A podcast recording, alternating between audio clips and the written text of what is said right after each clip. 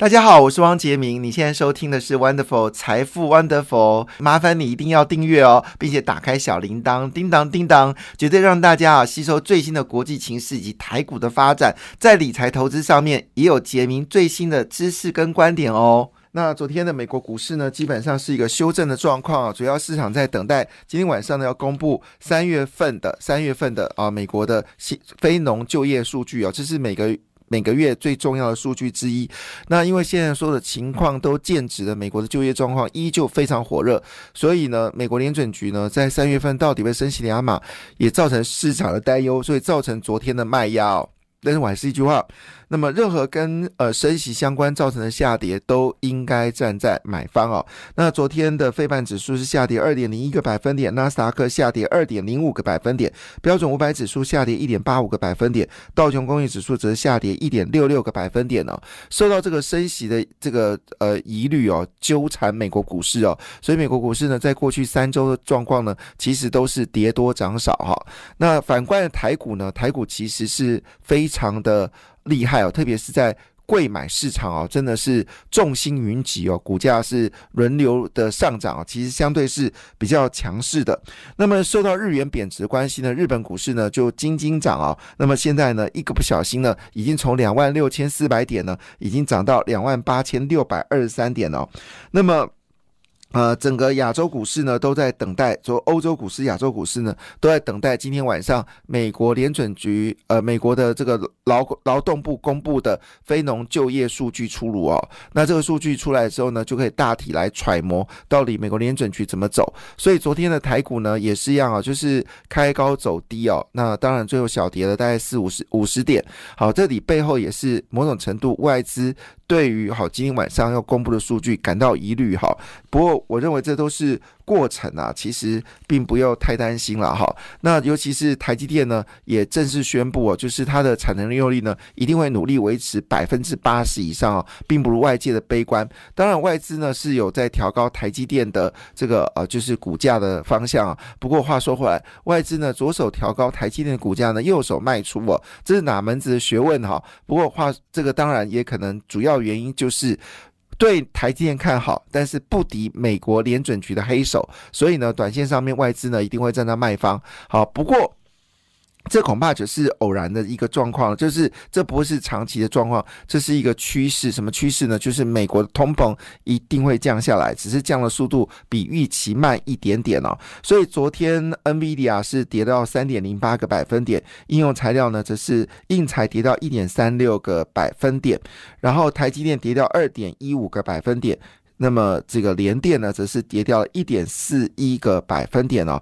那联发科的主要对手呢，高通会跌掉了三点二八个百分点。那因为受到外资在砍股票，所以我们台湾一些比较大型的股票，像台积电啊，像是这个联电啊，或者说这个联发科啊，哦，都受到外资呢的卖压，稍微是疲软一点点哦。那反而是一个逢低承接的一个好机会了哈。那为什么会这么说呢？因为美国的这个担忧呢，其实是一个，我还是说啊，这是在就是担忧的末期，而不是担忧的初期。如果是担忧初期，当然要站在卖方；但是如果是担忧的末期的时候呢，其实市场的状况已经慢慢的哦，有点这个呃，那么不那么严重。那礼拜四呢，公布了美国初领失业金。呃，失业金哦，那么人数是有增加，所以已经冲淡了美国联准局激进升息的可能。那我们知道，每个礼拜四呢，都会公布所谓的初领呃非，就我们说的这个呃，就是呃初领失业金。那初领失业金背后代表的事情是什么？就是美国。裁员的状况。那么上一周呢，处理失业金就业人数呢增加了二十一点一万人哦，创下十周来的新高。那某种程度呢，还是有个裁员的状况。好。我们就回到了国内消息，因为今天国内消息比较多，所以国际消息我们就稍微不提了。好，今天最大的消息就是陆会终于啊恢复了十个直航点啊。那这个直航点呢，当然后续的发展我们就必须要继续观察。那中国呢，现在也开始啊在包这个，在这个已经有开始筹组包团要来台湾玩。那么特别是香港、澳门呢，已经恢复自由行了。那据了解，登陆人数呢已经高达了五万人哦，要。登陆来台湾玩哦，哇，五万其实不是小数字，所以中国愿意开放哦，香港跟澳门来台湾玩，某种程度呢也是希望大家彼此的交流，也希望台湾赶快去香港玩哦。那么这个消息当然是一件。呃，非常重要讯息。而清明节呢，小三通正式开始复航了。因为我相信啊，中国在上一波大规模的疫情爆发之后呢，其实中国的疫情可能比台湾还要更安全。因为在中国那次放纵式的这个呃，就是疫情的一个松绑啊，其实中国的感染率是非常非常高。所以换个角度来说，其实中国的疫情应该是相对比较安全的哈。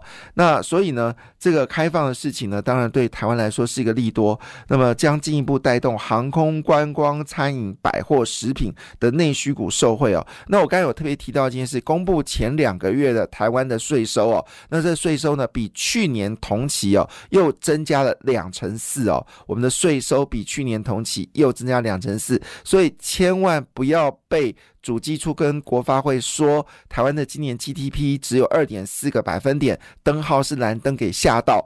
税收告诉我们，这件事台湾的营业税所呃盈利盈利事业所得税好正在增加当中哦，所以内需市场非常旺哦。那么以目前来说，整个观光股呢，今年涨幅已经高达十八点四个百分点，我们的家园指数只有十一点五哦，那观光股呢更大涨了二四点八，在贵买市场，所以呢又赢过我们的。呃，这个就是就是呃就是呃一我们的这个全指股哦，当然在上柜的部分还是以买。I P 股为主了哈，还有包括了就是资安股，好，这是我们说贵买市场最火热两个是两个产品，一个就是我们说的 I P 股啊，就是呃智慧财产权股，好，另外一个呢就是我们说的资安股啊，是目前上柜涨最凶的，第三名就是观光股哈。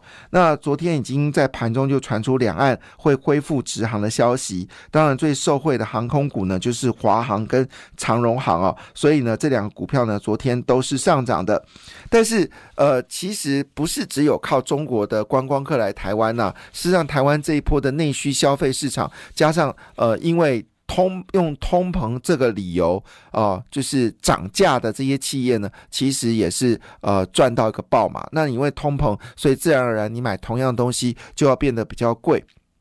好了，所以呢，整个代表的股票里面呢，观光股。最代表性的一定是金华酒店，好，这个毋庸置疑啊。那金华酒店在台湾又设了多设了八个点哦，那这个。这个一定是最大受益，所以金华的股票呢持续走高。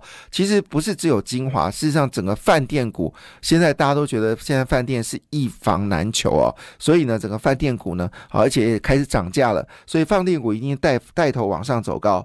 另外就是餐饮业，那么餐饮业呢就是我们说的呃就是美食 KY 跟八方云集，然后还不要忘记了六角其实也是一个值得关注的饮料股票，这些呢呃都是很关键的一个讯息。那么，当然，另外一个部分呢，就是跟刚才我讲的，跟澳洲媒体完全不同的方向。澳洲媒体是说，二零二六年台海一定会开战嘛，哈。但是美国情报局已经正式做出评估，北京并不想对台湾动武啊。那这句话，我觉得是比较符合实际的状状况哦。因为中国现在如果不拼经济，中国真的会很惨。中国如果不拼经济，中国真的会很惨啊。那么。这已经不是呃不是今天才说的，而是一个很现实的问题哦。那中国的产当然会是台湾的一个好处啊哈。那我们先来谈一个蛮有趣的话一个议题哦，就是呢。